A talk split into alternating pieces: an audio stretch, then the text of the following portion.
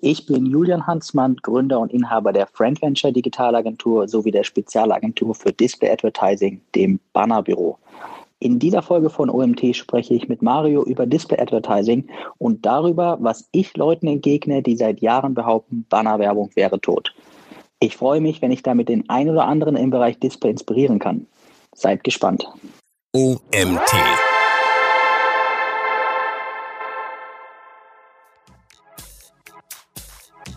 Aber für mich ist diese ganz klare, wie du gerade gesagt hast, äh, die, ähm, der Fakt, dass einfach 3,5 Milliarden von, ich würde auch unterstreichen, intelligenten Leuten, ne, die ja natürlich auch eine Performance-Brille haben, die sich jeden, jedes Quartal hinterfragen, wie äh, gebe ich meine Budgets eigentlich aus, ähm, dass die sich immer wieder für Display entscheiden. Das spricht ja dafür, dass es irgendwie eine Wirkung haben muss. Herzlich willkommen zum OMT Online Marketing Podcast mit Mario Jung.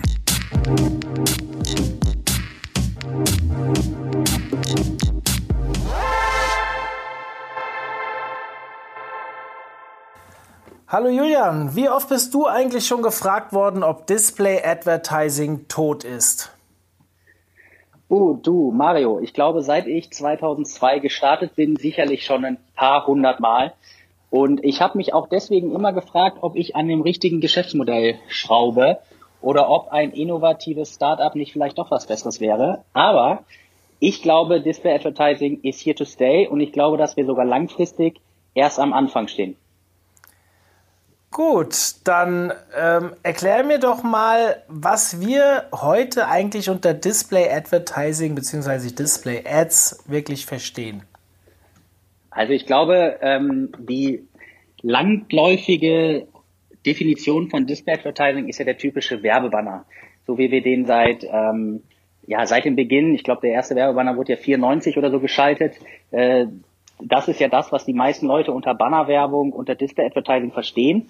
Wir glauben aber, dass eigentlich alles, was auf einem Display passiert und grafische Werbung bedeutet, eigentlich als Display Ad, wie der Name schon sagt, äh, zu verstehen ist. Also das heißt, wenn ich ein, ähm, wenn ich jetzt mal weg von einem HTML5-Banner gehe oder von einem GIF-Banner, wenn ich mir anschaue, was mittlerweile passiert in Social Media, also Insta-Story-Ads, aber auch was Digital Out of Home mit sich bringt, grafische Werbeflächen auf Displays im, im öffentlichen Raum, ne, die gehandelt werden, die Werbung transportieren, Messages transportieren, das sind für uns Displays, das sind, das ist Display Advertising und ich glaube, dass sich da noch ganz viel bewegen wird. Und deswegen sagen wir, Display Advertising ist nicht tot, sondern erlebt gerade eigentlich erst seine Pubertät.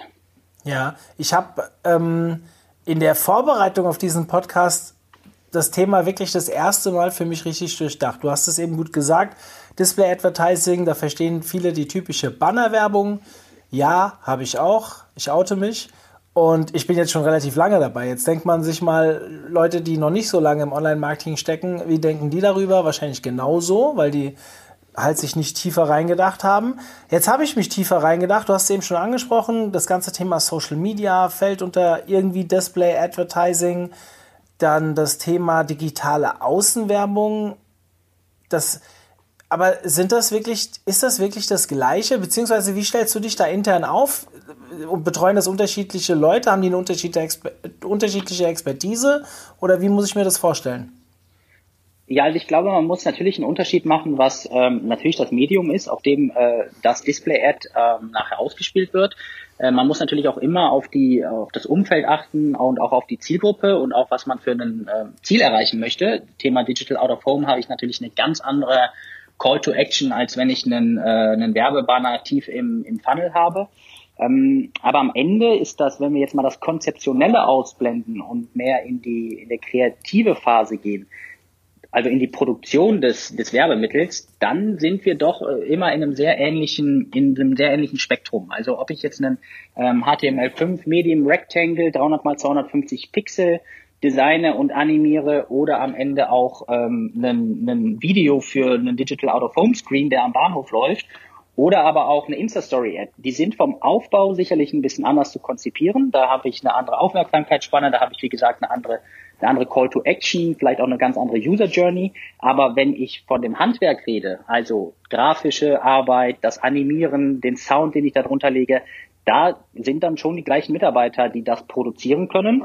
Und deswegen war das für uns äh, vielleicht auch, warum wir jetzt überhaupt so weit äh, uns bewegen, also in welchem äh, Spektrum.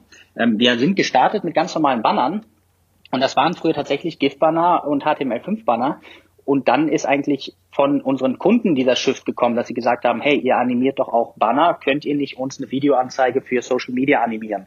Könnt ihr uns nicht ein Videoscreen für den ähm, Bahnhof oder für Digital Out of Home animieren? Und dann war eigentlich für uns erstmal das Umdecken, genauso wie für, für dich. Ja klar, das sind doch eigentlich auch nur Banner, nur in einem ganz anderen ähm, Format, anderen Dimensionen. Aber am Ende geht es um eine grafische Werbefläche, die animiert ist und die ähm, visuell eine Message überträgt. Hm. Willst du den Zuhörern mal vielleicht erklären, was dieses Digital Out of Home Banner genau bedeutet? Ja, also ich denke, jeder, der in, in größeren Städten unterwegs ist mit den öffentlichen Verkehrsmitteln, hat das sicherlich gesehen. Also ich glaube gerade Ströer oder auch ähm, Wall und JC Deco, die sind da in den letzten Jahren extrem vorgeprescht, was ja auch für die Langfristigkeit der Entwicklung spricht, weil das hohe Investitionen bedeutet. Ähm, jeder, der am Bahnhof steht oder auch in Fußgängerzonen, sieht, dass die ganzen Out of Home, also Plakate, äh, die früher natürlich in Papierform äh, oder Pappmaché oder was auch immer das ist, ähm, aufgehangen wurden, dass die jetzt animiert und digital ähm, stattfinden. Das heißt, man sieht so Aufsteller, ähm, City Light Poster heißen die, glaube ich, bei Ströer, ähm, die dann in der Fußgängerzone stehen, wo dann alle 30 Sekunden ein neuer Werbespot äh, durchläuft. Und das sind sehr schön animierte ähm, Videoscreens, die dann einfach nicht nur ein statisches Plakat zeigen, sondern eine animierte Botschaft. Und wie macht ihr das mit dem Tracking? Ja, Tracking ist natürlich. Drauf, ähm, oder? Ja, klar. Ähm, das ist vielleicht auch, äh, da kann ich kurz einsteigen. Also ich glaube, dass der Klick als ähm, Gradmesser für den Erfolg einer, einer Banner-Kampagne oder Display-Kampagne sowieso ein bisschen überholt ist. Das ist ja immer das, warum auch äh, Display-Advertising immer so ein bisschen verrufen ist. Man sagt, ja, die Klickraten gehen runter und ähm, da sind wir irgendwie im, im, im weit unter einem Prozent Klickrate. Das ist wohl richtig, aber man darf ja natürlich nicht ähm, vergessen, dass wir hier auch über einen Branding-Kanal reden. Das heißt, jeder Banner wird unterbewusst zumindest wahrgenommen. Ne? Wir haben eine Markenbildung, die im Hintergrund stattfindet. Es gibt auch genug Studien, dass es definitiv Spillover-Effekte gibt bei Bannerwerbung. Das heißt, auch Leute, die nicht aktiv klicken, äh, merken sich vielleicht den Markennamen oder zumindest, dass es ein Produkt gibt, das, sei, dass das ein Problem löst und suchen dann zum Beispiel nachher ähm, nach diesem Produkt oder nach dem Problem. Ähm, da kann man ganz, äh, gibt es viele Studien, dass dann Suchvolumina ansteigen, äh, dass der Direct Traffic für eine Domain ansteigt, wenn man große Kampagnen gefahren ist. Das heißt, nicht, nicht immer, wenn ein Klick nicht stattgefunden hat, heißt, dass die Kampagne nicht gelaufen ist. Ne? Also auch wenn, äh, wenn man nachher andere ähm, Gradmesser des, äh, des Erfolgs nehmen muss, ähm, sind, sind, Kampagnen, sind Kampagnen sicherlich äh, erfolgreich gewesen. Das, das, das, ähnlich ist das bei, bei Digital Out of Home, ganz klar. Da gibt es keine, keine Klicks. Man kann jetzt nicht sehen, okay, jeder hundertste Passant hat irgendwie mein Produkt sich angesehen. Ähm, da gibt es aber natürlich andere Möglichkeiten zu schauen, ob das erfolgreich war. Mal ein Beispiel, es ist ähnlich wie bei, bei Fernsehwerbung, ne? da kann man die gleichen ähm, Auswertungen fahren. Zum Beispiel ist die Markenbekanntheit gestiegen, da gibt es ja auch diverse Marktforschungsunternehmen, ähm, die sowas messen. Ähm, gleichzeitig kann man aber auch mit so kleinen Hacks arbeiten, wie zum Beispiel ein Gutscheincode, den man angibt, ähm, bestimmte Landingpages, die man extra nur für diese Kampagne schaltet, um einfach zu sehen, wie viele Leute haben dann auf diese Landingpage geklickt, nachdem sie mein Digital Out of Home ähm, Screen gesehen haben.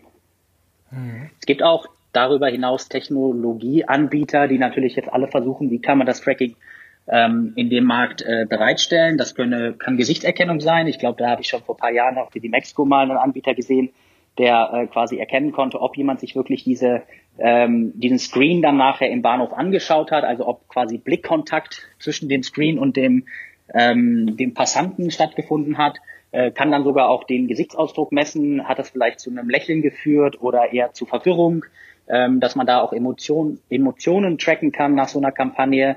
Es gibt aber auch Möglichkeiten, ich glaube über iBeacons und andere ähm, andere Möglichkeiten des Tracking zu schauen, wer war denn eigentlich mit meinem seinem mobilen Gerät in der Nähe meines Digital Out of Home ähm, Aufstellers und wer hat danach mit dem gleichen Handy auch die Website besucht. Da kann man dann auch ganz klar einen Match ähm, herstellen und dann so natürlich ein bisschen äh, statistisch ähm, extrapoliert, aber eine, eine gewisse Wirkung des Digital Out of Home Screens ähm, nachweisen. Aber ganz klar, gerade Digital Out of Home ist kein Performance-Kanal, das ist am Ende ein Branding-Kanal, ähm, der auch eher Push-Marketing betreibt.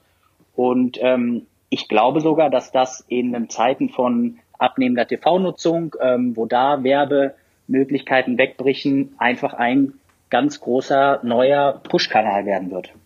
Wird das wirklich mit dem Tracking so schon gemacht, mit den Bewegungsdaten und sowas? Nein, ich glaube, ähm, das sind einfach Zukunftsvisionen. Ich muss jetzt auch sagen, dass wir ja eher in der kreativen, äh, in einem kreativen Wertschöpfung sind bei den ganzen Kampagnen. Das heißt, wir, wir machen weniger die Mediaschaltung. Das heißt, ich bin da nicht komplett ähm, im Bilde, was jetzt gerade die Möglichkeiten sind. Aber ich meine, dass das alles noch Zukunftsvisionen sind. Ähm, allein aus, aus datenschutzrechtlichen Gründen ist das, glaube ich, schon sehr, sehr schwierig. Ähm, da müsste man aber jetzt wahrscheinlich jemanden, der sich äh, perfekt mit Mediaschaltung im Digital Out of Home Umfeld auskennt, mal fragen.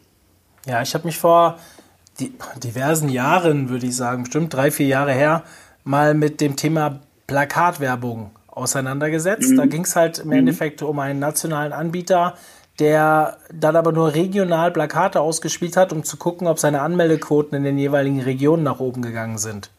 So konnte man es ein bisschen tracken, klar, Gutscheincodes und so weiter funktioniert auch, aber am Ende zählt wie du schon gesagt hast, dass es ein Branding-Kanal ist. Nichtsdestotrotz müsstest mhm. du ja, wenn du in bestimmten Regionen massiv von diesen Bannern aufstellst, müsste ja dort vielleicht auch kleine Peaks geben in Bezug auf irgendwelche Conversions, sei es mehr Verkauf, sei es mehr Anmeldungen, wie in dem Fall von meinem Kunden jetzt oder ähm, theoretisch, keine Ahnung, was da so äh, KPIs sein könnten.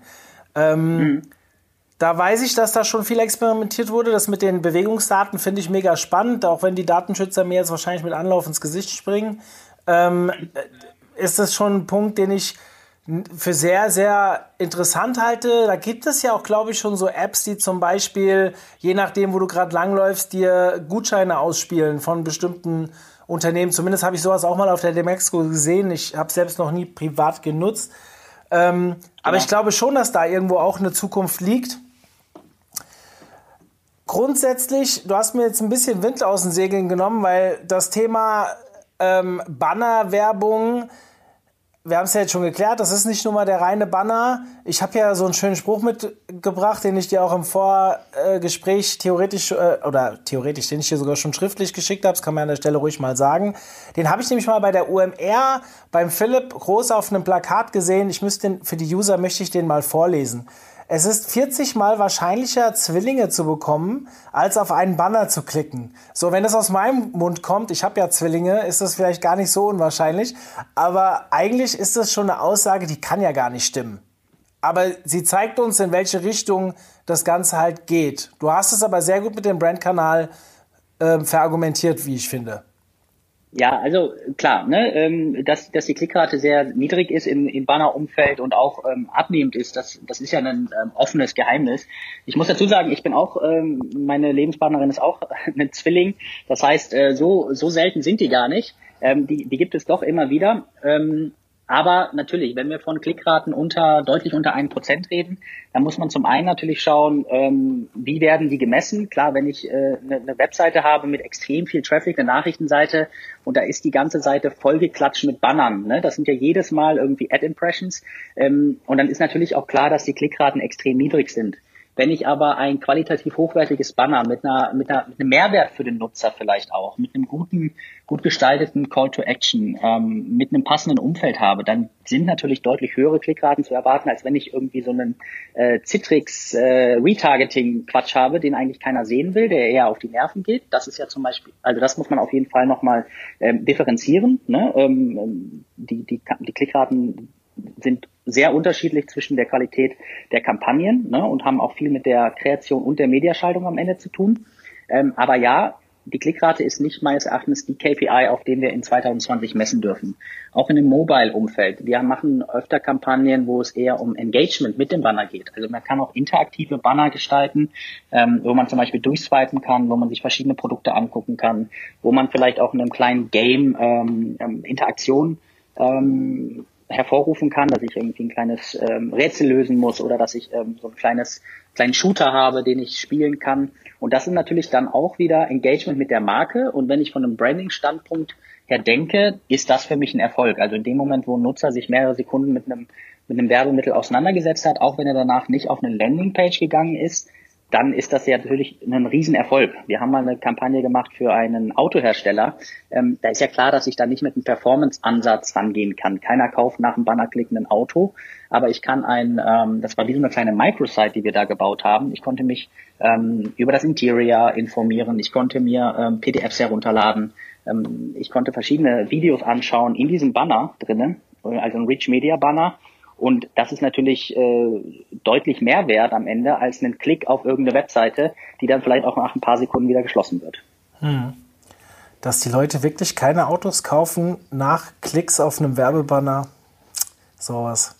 Gut, ja, aber ähm, obwohl, da muss ich, da muss ich einhaken, dass ähm, da gibt's ja auch mittlerweile ähm, neue Ansätze. Ne? Also so wenn wir über Auto-Abos reden, da gibt's ja jetzt auch viele neue Anbieter ähm, oder auch ein Tesla, der den kompletten ähm, Vertrieb der Autos ja eigentlich online gestaltet, ist es gar nicht mehr so abwegig, ne? dass auch solche teuren Anschaffungen ähm, online stattfinden. Aber auch da da komme ich vielleicht auch auf einen anderen Punkt zu sprechen.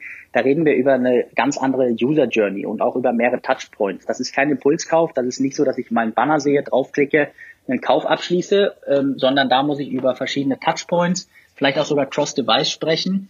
Ähm, und dann wird vielleicht auch ein Schuh daraus, ne, auch aus meiner Bannerwerbung. Wenn das nur in meinem Marketingmix ein Kanal ist, neben anderen Kanälen, neben Content Marketing, neben Search Marketing, neben vielleicht auch ein TV-Spot, der noch analog stattfindet sozusagen, ähm, dann betreibe ich Markenbildung und komme dann vielleicht auch zu dem Ziel, dass nach dem 10, 20.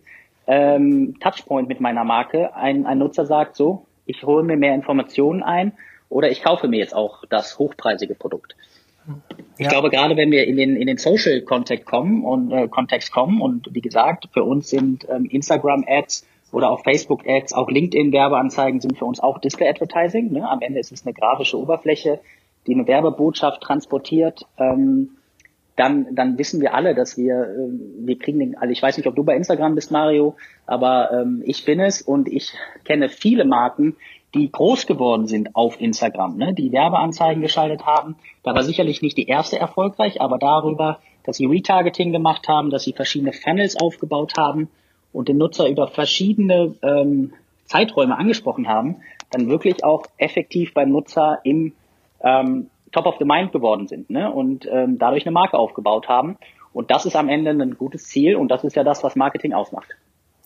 Danke für die Vorlage. Ja, ich bin bei Instagram und wer Lust hat, mich zu adden, Mario Jung 12. Ja, einfach mal eingeben, schaut mal rein. Habe ich vielleicht wieder ein paar Follower gewonnen. So, ähm, ja, aber vielleicht kurz Mario, eine gute, ne? also wie viele Marken kennst du bei Instagram, wo du vielleicht auch noch nie auf der Webseite warst? Das heißt, du hast noch nie draufgeklickt, aber du kennst die Marke, ne? Du hast sie irgendwie wahrgenommen, ähm, du hast sie vielleicht sogar schon deinen Freunden von dieser Marke erzählt, gesagt, cooles neues Produkt, das habe ich da mal bei Instagram gesehen. Oft erkennt man ja irgendwas und sagt, hm, das habe ich doch schon mal irgendwo gesehen, ähm, aber ich war noch nie auf der Webseite, ne? Und das ist das, ähm, wo das Umdenken stattfinden muss. Ich glaube, ihr kommt ja auch aus eher einer Performance-Richtung. Ähm, ich glaube, am Ende wird auch ein Schuh draus, wenn du Performance mit einbeziehst, aber Display Advertising darf man nicht nur aus der Performance-Brille sehen. Es ist am Ende ein Branding-Kanal.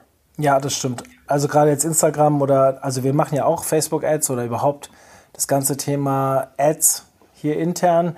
Ähm, stimmt schon, dass äh, das ganze Thema Facebook-Ads anders da konvertiert wie jetzt SEO oder äh, Google Ads. Und ja, es zahlt extrem auf die Brand ein und gerade das, was wir bei Facebook machen, wie oft höre ich, Leute, ihr geht mir echt auf den Sack mit euren vielen Anzeigen. Ja, also mhm. wenn wir unsere Seminare, unsere Konferenzen und so bewerben, das kriege ich relativ häufig. Ich bin ja sehr eng mit meiner Community und da kriege ich sehr häufig zurück, ey, wenn ich dich nochmal sehen muss in, in, den nächsten zwei Wochen äh, in meinem Stream, dann ist was los, so nach dem Motto. Ja, da sind wir teilweise mhm. auch ein bisschen aggressiv und die Leute klicken natürlich auch nicht alle. Trotzdem hat das ganz klar einen Branding-Effekt, sonst würden sie mich ja nicht darauf ansprechen. Das, das sehe ich auch. Bannerwerbung selbst machen wir gar nicht. Im Gegenteil, ich muss sagen, ähm, wir nutzen es manchmal, wenn wir Google Ads schalten. Da kann man ja mhm. auch theoretisch außerhalb von Google diese Anzeigen ausspielen über Google AdSense dann oder wie auch immer, wie es dann sich schimpft. Ähm, aber da muss ich immer sagen, da zieht es gefühlt immer extrem viel Budget weg und man kann halt nichts mehr messen, beziehungsweise man kriegt wenig zurück. Wenn ich mhm. im Google-Netzwerk das Ganze mache, würdest du Google Ads als Display sehen?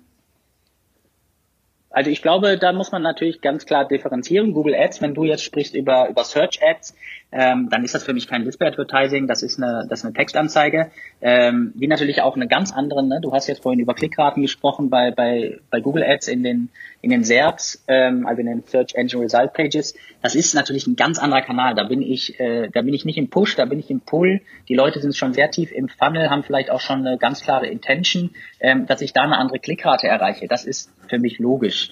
Ähm, mhm.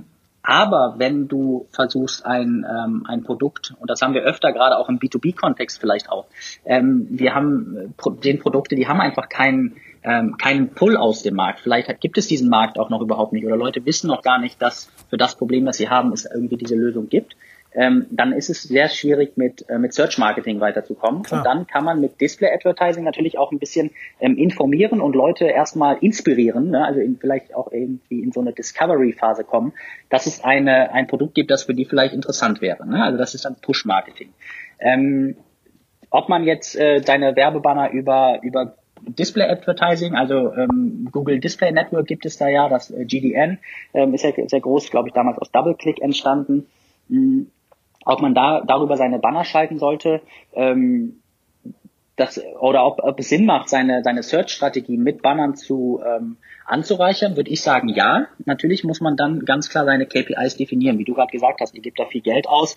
Am Ende könnt ihr nicht eure ähm, die KPIs so gut messen, vielleicht weil die Klickrate niedrig ist oder dann die Conversion irgendwie nicht so nicht so richtig ist, weil die Leute halt nicht auf den Banner klicken und direkt kaufen. Ähm, ich glaube, das muss man komplett unterschiedlich betrachten, aber ähm, ich kann mir gut vorstellen, dass es für den einen oder anderen Kunden oder ähm, einen oder anderen Werbetreibenden eine, eine sinnvolle Ergänzung zu seiner Search-Kampagne ist. Ähm, auch da muss man dann aber wieder differenzieren. Du kannst, glaube ich, ganz schnell deine Textanzeigen, die du bei, bei Google Ads ähm, einstellst, in so einem, letzte, glaube ich, noch ein Bild und ein Logo hoch und dann werden daraus so ähm, automatisch responsive Anzeigen generiert bei Google ähm, die haben natürlich einen ganz anderen Branding-Charakter, weil die natürlich nur so, ähm, so semi aussehen. Die sind auch nicht animiert, äh, die, die haben wenig ähm, emotionalen ähm, Appeal. Ähm, die haben vielleicht ganz anderen Branding-Charakter, als wenn wir jetzt eine, ähm, eine 30 Sekunden lange Animation mit viel Grafik und äh, toller Animation, ähm, also toller Bewegung in dem, äh, in dem Banner bauen. Da haben wir natürlich, reden wir über ganz andere Effekte, die wir dann nachher auch in dem, in, in, der, in dem ähm, Branding haben. Ne? Hm. Wenn ich jetzt mal, oder jetzt mal für euch gesprochen, wie ist da so der Anteil zwischen normaler Band, also eure Agenturleistung meine ich jetzt, prozentual gesehen, mhm. eure Dienstleistung eher mehr Social Ads oder mehr Bannerwerbung und wie verteilt sich das und wie war der Shift in den letzten Monaten oder Jahren? Mhm.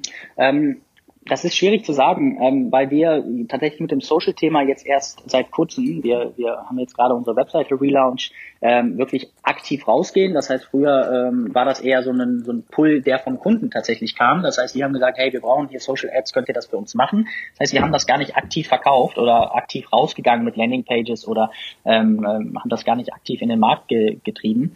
Ähm, deswegen konnten wir da jetzt noch nicht äh, so einen krassen Anstieg sehen. Wir sehen, dass ein Anstieg da ist und wir sehen auch, dass das für uns sehr viel Spaß auch macht, nochmal ein anderes Medium zu designen, als dann immer nur die gleichen ähm, Werbebanner, Medium, Rectangle, Skyscraper und Co. Ähm, du hast natürlich ganz andere Anforderungen, auch gerade an unser junges Team, wenn die sagen, wir gestalten eine Insta-Story-Ad, da kann man sich natürlich teilweise auch äh, kreativ ganz anders austoben. Äh, da kann man Sound hinterlegen, da kann man ein bisschen flippiger sein.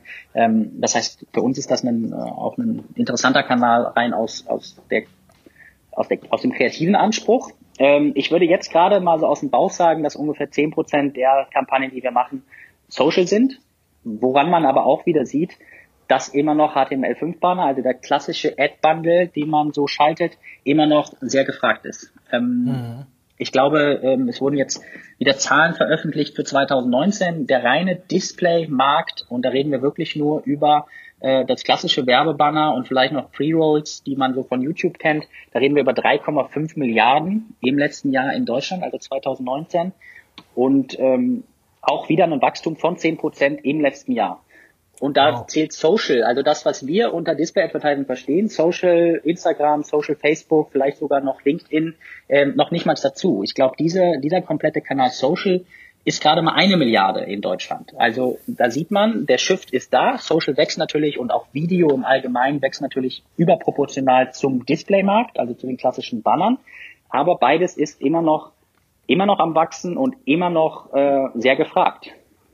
Ja, finde ich interessant, die, diese Aussage. Ich hätte jetzt eher gesagt, dass Display Advertising eher, also ich sage jetzt nicht, dass es tot ist, so wie ja unser Titel hier heute heißt in dem Podcast, mhm. aber mhm. schon eher ab, abflauend, aber scheinbar ist es nicht so. Heißt aber für mich auch im Umkehrschluss, wenn ich jetzt mal davon ausgehe, dass ein Großteil derjenigen, die diese Budgets auch nehmen können und ins, in den Markt pusten können, dass die auch so clever sind, das wirklich ab und zu zu hinterfragen. Da muss man ja immer ein bisschen vorsichtig sein mit solchen Aussagen. Aber gehen wir mal mhm. davon aus, dass ein, eine große Mehrheit das tatsächlich macht. Zeigt ja eigentlich auch, dass es erfolgreich ist, wenn man es richtig macht. Genau, also genau das ist auch ein Argument. Also wie gesagt, wir sind weniger in der Mediaschaltung. Das heißt, da müsstest du mal mit Leuten aus Mediaagenturen sprechen, die ja. wirklich nochmal viel mehr die, die Effizienz dann nachher der Kampagnen, also Klickraten, Conversionraten etc., also auch ein Return on Ad Spend ähm, analysieren können. Da sind wir gar nicht so weit, weil wir ja eher als Kreativagentur ähm, Display-Kampagnen konzipieren, gestalten und danach hört eigentlich auch unser Job schon auf. Ähm, das heißt, über den Return on Ad Spend und ob der vielleicht auch in einem anderen Kanal effizienter eingesetzt ist, das kann ich dir gar nicht so genau beantworten. Aber für mich ist diese ganz klare, wie du gerade gesagt hast, äh, die, ähm, der Fakt, dass einfach 3,5 Milliarden von, ich würde auch unterstreichen, intelligenten Leuten, ne, die ja natürlich auch eine Performance-Brille haben, die sich jeden jedes Quartal hinterfragen, wie äh, gebe ich meine Budgets eigentlich aus, ähm, dass die sich immer wieder für Display entscheiden. Das spricht ja dafür, dass es irgendwie eine Wirkung haben muss, weil sonst würden die Leute es ja sein lassen. Ähm, das ist ja irgendwie fast schon Marktwirtschaft. Ne? Das ist irgendwie da, wo ähm, eine Nachfrage ist, muss es ja auch irgendeine Wirkung geben. Ja. Ich habe in meiner Vorrecherche so ein paar Buzzwords gelesen, die mir tatsächlich, weil ich mich in dem Bereich überhaupt nicht bewege, äh, neu waren, beziehungsweise nicht neu, aber äh, seltener äh, vorkommen jetzt mal. Ähm, da kam das Wort Programmatic Advertising relativ häufig zur Display Advertising.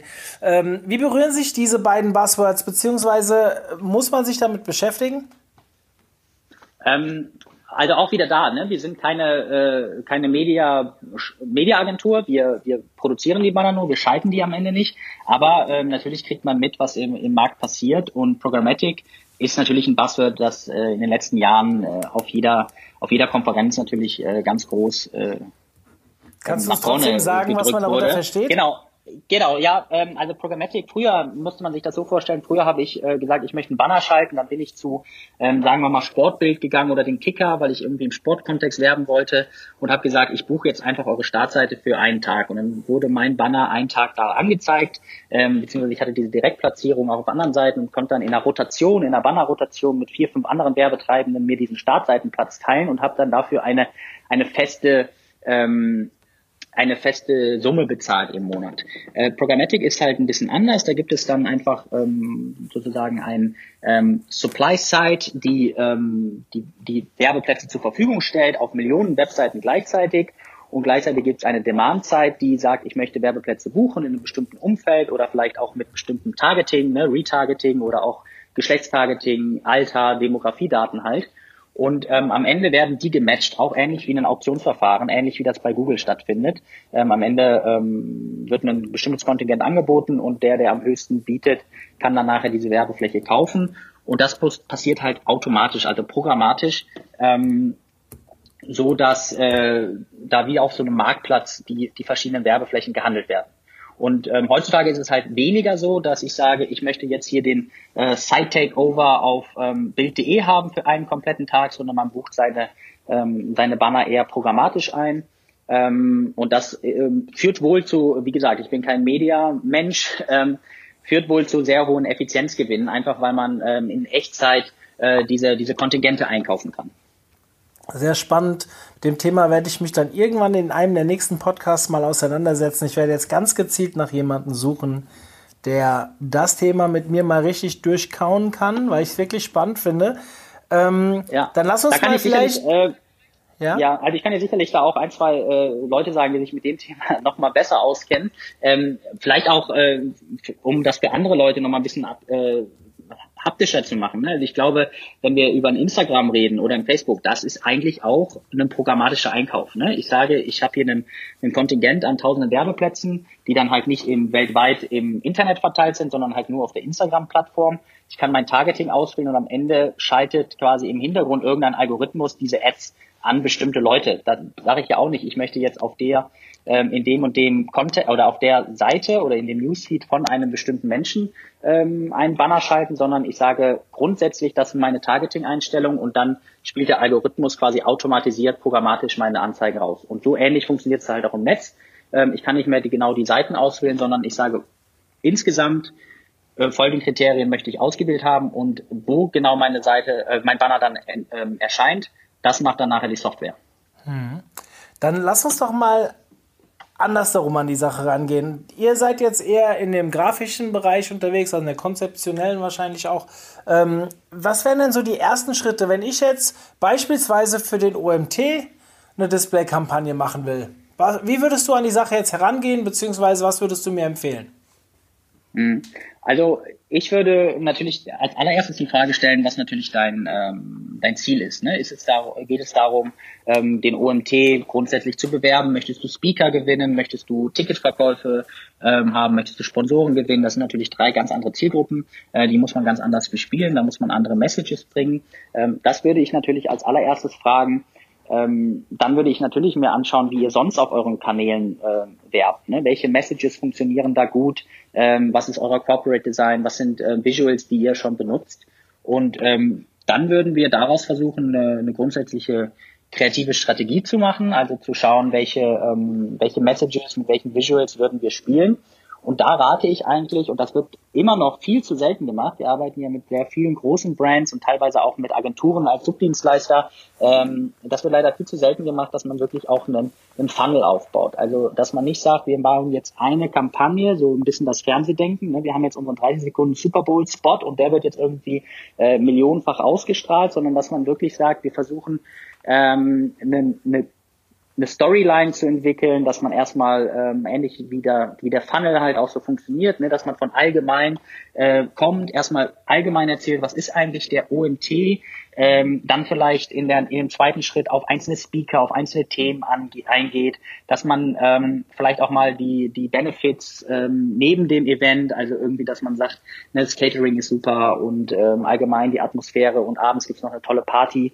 ähm, dass man halt wirklich verschiedene Touchpoints mit dem Nutzer generiert. Also nicht nur ein Banner kreieren, wo man sagt, OMT, die beste Konferenz im Online-Marketing und das dann eine Million mal ausspielt, dann ist klar, dass die Klickraten auch nicht sehr hoch sind, weil die Leute irgendwann gesagt haben, okay, habe ich verstanden, ähm, sondern dass man wirklich mit verschiedenen Messages kommt und die dann ähm, nacheinander oder auch parallel zueinander ähm, ausspielt, um dann die Nutzer mit verschiedenen ähm, ja, äh, Argumenten zu überzeugen. Hm. Okay. Ähm, wie siehst du denn so die Zukunft? Also, wir haben jetzt gesagt, die Wachstumsraten bei Video und vielleicht bei Social Ads ist deutlich höher als bei Display Ads. Aber glaubst du, dass der Shift weitergeht oder glaubst du, dass immer die Daseinsberechtigung da bleiben wird? Also wie gesagt, wenn wir wenn wir Display nicht nur in dem, in dem Banner-Kontext sehen, also wirklich diese HTML5-Banner auf Webseiten, auch die sind, glaube ich, weiterhin ähm, here to stay. Das sieht man ja auch an den, an den Buchungszahlen. Das sieht man auch darüber, dass die meisten äh, Seitenbetreiber immer noch kein alternatives Geschäftsmodell vorweisen können. Das heißt, die sind eigentlich auch darauf angewiesen, dass, äh, dass es Werbung im Internet gibt. Und ich bin auch ein großer Verfechter von Werbung im Internet. Ähm, das ist ja jetzt vielleicht auch nochmal ein anderer Podcast, den wir machen können. Äh, Thema Adblocker und, und so weiter. Also ich glaube, dass einfach ähm, die Werbung im Internet ja auch ein bisschen die, die ähm, die kostenlose Maut, die wir bezahlen, dass das Internet frei ist, ne, dass das Internet unabhängig ist, dass wir verschiedenste ähm, Standpunkte auch konsumieren können, dass wir keine GZ bezahlen können und dann irgendwie einen Einheitsbrei erhalten, sondern dass wir wirklich oder auch ähm, allgemein äh, Gebühren für das Internet bezahlen können, sondern die, Wer die Werbung ist ein ähm, quasi die Währung, ne? die Bannerwerbung ist die Währung des Internets, damit bezahle ich quasi die Inhalte, die ich konsumiere.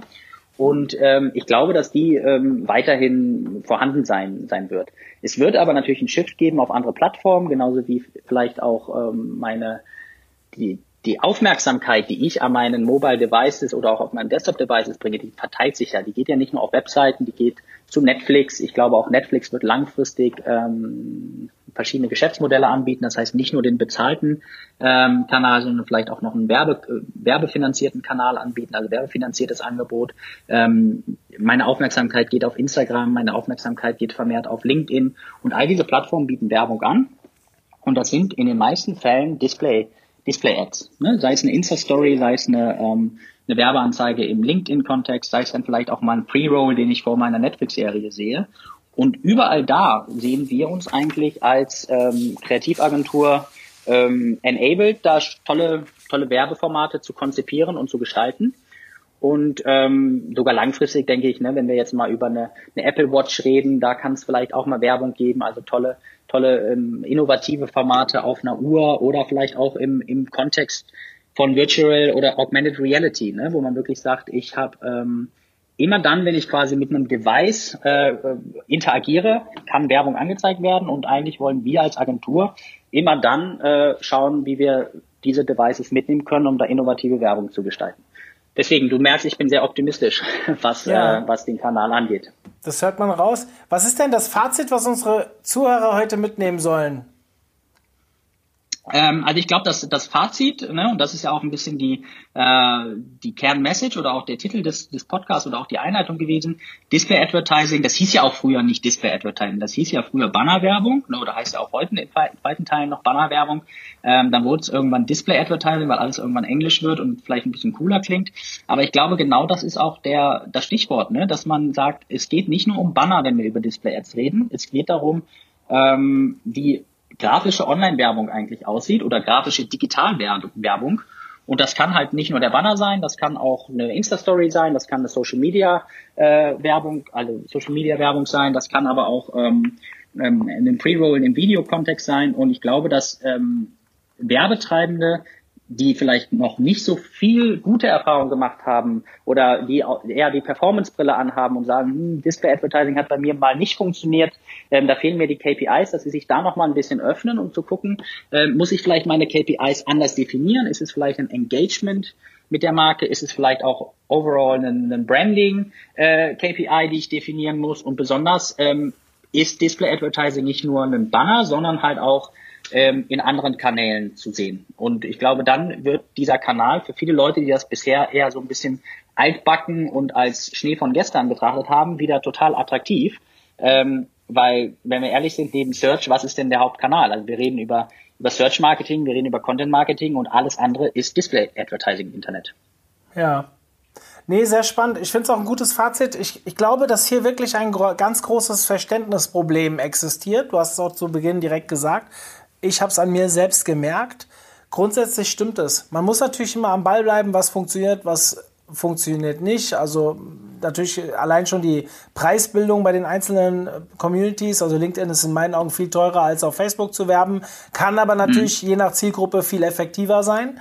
Muss man halt einfach schauen, was am Ende, also man muss seine Zahlen im Griff haben, man muss das Tracking im Griff haben und dann kann man natürlich dort auch diese Kanäle mit guter Performance hochschrauben und die mit schlechter Performance runter. Beim Banner, bei, bei der Bannerwerbung haben wir jetzt festgestellt, da ist Performance nicht unbedingt das KPI, die KPI, die, die man berücksichtigen muss mhm. oder sollte. Aber wenn man es geschickt anstellt, kann man schon die Effekte spüren und man sollte es auf jeden Fall ausprobieren. Aber dann wahrscheinlich lieber richtig als mit Halbwissen. Definitiv. Also beim, beim Tracking ne, im Allgemeinen oder wie man seine KPIs definiert, da muss man wirklich auf seine Marke gucken, da muss man auf seine Ziele schauen und ähm, sich für sich selber definieren, was will ich eigentlich erreichen und da die KPIs so definieren. Da kann man nicht einfach nur über eine Klickrate reden. Ähm, insgesamt finde ich die äh, Betrachtung Klickrate ähm, ja total hinfällig, wenn ich nicht nachher auch meine Conversion-Rate und auch mein, äh, mein Lifetime Value oder meine Customer Acquisition Cost irgendwie definiert habe. Ne? Also nur die Klickrate bringt mir ja gar nichts. Vielleicht ist ein Klick für mich ein paar tausend Euro wert, wenn er dann nachher den, den Sale macht, den ich irgendwie anstoßen möchte. Deswegen finde ich es schwierig, nur auf die Klickrate zu gucken, ähm, sondern man muss für sich selber definieren, genauso wie in anderen Kanälen, ähm, was ist mein, äh, was ist der Customer Acquisition Cost, die ich bezahlen kann, ähm, wie erreiche ich den und besonders halt auch einen, äh, ja, eine Cross-Channel-Attribution quasi machen. Ne? Also nicht nur einen Kanal ähm, isoliert betrachten, sondern wirklich merken oder verstehen, dass es am Ende ein Marketing-Mix ist und ich äh, meine Kunden auf verschiedenen Kanälen anspreche und ähm, nur dann, also es kann ja sein, dass mein Search-Kanal unglaublich davon profitiert, wenn ich nebenbei noch irgendwie einen Branding-Kanal habe. Einfach weil die Leute mehr Vertrauen in meine Marke haben und dadurch meine Conversion zum Beispiel gesteigert ist. Ähm, oder Google meine Anzeigen als qualitativer ansieht, weil Le mehr Leute draufklicken, weil sie die Marke schon kennen. Ne? Also deswegen immer ganzheitlich, immer ein holistischer Approach, äh, wie man so schön sagt, und ähm, den ganzen Marketing-Mix betrachten. Das wäre mein Fazit. Ja, mir ist jetzt tatsächlich noch eine Frage eingefallen, die mich mal so ein mhm. bisschen aus dem täglichen Doing interessiert. Gibt es irgendwelche Branchen oder sowas, die da besonders gut funktionieren, wo ihr sagt, ey, da habt ihr besonders gute Erfahrungen gemacht mit Bannerwerbung? Ja, also klar, ähm, E-Commerce ist natürlich äh, prädestiniert für, für Display-Ads und deswegen glaube ich auch gerade, dass wir, wir sind jetzt noch gar nicht auf die aktuellen Thematiken Corona und Co. eingegangen, ähm, die ja auch nochmal ein ganz anderes, äh, eine Umwälzung in dem ganzen ähm, äh, ganzen Digitalbranche ähm, hervorrufen. Aber ich glaube, dass natürlich ähm, E-Commerce ähm, seit, seit immer sehr von Display Advertising profitiert hat ähm, und dass die auch weiterhin da natürlich weiter schalten werden und ähm, davon auch gut leben können, weil sie können ihre Produkte da viel schöner inszenieren als in einem ähm, in einem Search-Kontext. Also gerade wenn wir jetzt nicht über einen äh, diese das klassische Beispiel, ich suche nach einem weißen T-Shirt und weiß eigentlich schon genau, was ich haben will, sondern dann, wenn ich irgendwie inspirieren möchte, dann hilft mir Search halt gar nicht. Dann muss ich irgendwie auf Display zugreifen, dann muss ich mit Bildern arbeiten, mit Emotionen arbeiten. Ähm, Im Travel-Bereich sehen wir da auch gute, ähm, gute Sachen, also gute, gute Erfolge. Immer dann, wenn Emotionen und Bilder ähm, wichtig sind, ähm, dann kann das gut funktionieren. Ähm, Automotive ist tatsächlich bei uns ein, ein großer, ähm, großer Block. Wir machen viel im Automotive-Bereich, einfach, glaube ich, weil da natürlich auch das, äh, das Werbebudget sehr hoch ist und man sagt, wir können nicht nur Fernsehwerbung machen, wo irgendwie ein Spot nach dem anderen läuft und am Ende weiß keiner mehr, welche, welcher Autohersteller jetzt da überhaupt geworben hat. Deswegen wird das einfach auch nochmal digital sehr, sehr breit gespielt, weil man da natürlich auch in sehr guten Umfeldern ne, von irgendwelchen Autoseiten werben kann, also so Autonachrichtenseiten. Ähm, aber auch dann, wenn ich erklärungsbedürftige Produkte habe. Also wenn ich Produkte habe, die vielleicht noch gar nicht so einen, so einen Pull aus dem Markt haben, wenn ich ein neues, innovatives Produkt habe. Ich glaube, gerade dann, also gerade für Startups und so weiter, sind Display-Ads gerade im Instagram- und äh, Social-Media-Kontext Gold wert, weil ich dann noch, natürlich nochmal ganz neu auf Produkte hinweisen kann, wo Leute niemals auf die Idee kommen würden, danach zu suchen, weil sie gar nicht wissen, dass es existiert. Und dann kann man so eine Art Market-Making machen und ähm, genau, das sind die Branchen, die ich ähm, unter vielen anderen, also am Ende lohnt es sich wahrscheinlich für jeden, aber das sind ähm, Branchen, die wir persönlich äh, sehr oft sehen und sehr viele Sachen für machen. Mhm. Sehr spannend, sehr spannend. Lieber Julian, vielen, vielen Dank für die Einführung in das Display Advertising. Ich spreche da jetzt erstmal egoistisch nur aus meiner Sicht, weil ich mich wirklich noch nicht so viel damit beschäftigt habe, obwohl ich schon mhm. so lange im Online-Marketing unterwegs bin. Ich denke aber, dass einige unserer Zuhörer äh, ähnliches denken. Ihr könnt mal schauen, in den Show Notes werde ich einen Artikel verlinken, der auch von Julian geschrieben ist zum Thema Display Advertising und was man vor allem 2020 dort beachten sollte. Da haben wir das alles nochmal, oder Julian hat es dort nochmal alles sehr, sehr gut zusammengefasst. Ich glaube, es macht auf jeden Fall Sinn, da nochmal reinzuschauen. Ansonsten, Julian, du hast jetzt eben aus äh, der, in dem letzten Satz aus unserer relativ zeitlosen Folge eine aktuelle Folge gemacht, in dem du Corona angesprochen hast. Ich wünsche dir dementsprechend ähm, ja viel Glück, dass du gut durch diese Krise durchkommst, je nachdem, wie sie für euch überhaupt aktuell ist oder nicht. Es gibt ja auch ganz viele, die von Corona profitieren. Deswegen hoffe ich äh, für dich, dass das alles gut läuft bei euch und ihr gut aufgestellt seid. Aber indem du so locker hier mit mir geredet hast, gehe ich eigentlich davon aus, dass ihr gut aufgestellt seid, oder? Wir sind da optimistisch. Wie gesagt, ich glaube, digital wird profitieren langfristig. Das wird jetzt eine kleine Durststrecke, ähm, wo sich natürlich auch ein bisschen die Spreu vom Weizen trennt. Aber ähm, wir sind da sehr optimistisch und ähm, wir, wir hoffen, dass wir da in äh, eher als äh, noch besser raus, äh, rausgehen, als wir reingegangen sind in die Krise. Ja, sehr gut. Gut, dann, liebe Zuhörer, wir sind am Ende angekommen. Julian, vielen, vielen Dank. Und wir Danke sehen dir uns auch dann für die Einladung. Virtuell dieses Jahr dann leider nur beim Agency Day, aber wir dann halt nächstes Jahr. Gell? Also da sieht man sich dann wieder persönlich, hoffe ich. Bis dahin wird das ja alles ausgestanden sein. Und dementsprechend, ja, für den Rest hier, denkt mal bitte dran, ich habe schon lange nicht mehr angesprochen, aber ein Podcast lebt von Bewertungen. Und wenn ihr Interesse habt, dass unser Podcast vielleicht noch ein bisschen bekannter wird. Also ich habe ein großes Interesse dran, aber ähm, vielleicht wollt ihr mich ja unterstützen und habt Lust, uns auf dem Kanal eurer Wahl, zum Beispiel iTunes, zu bewerten, würde ich mich sehr freuen. So, Julian, vielen, vielen Dank. Danke dir auch und bis bald. Ja, bis bald. Tschüss. Zum Ende der heutigen Folge möchte ich euch nochmal auf den OMT Agenturfinder hinweisen.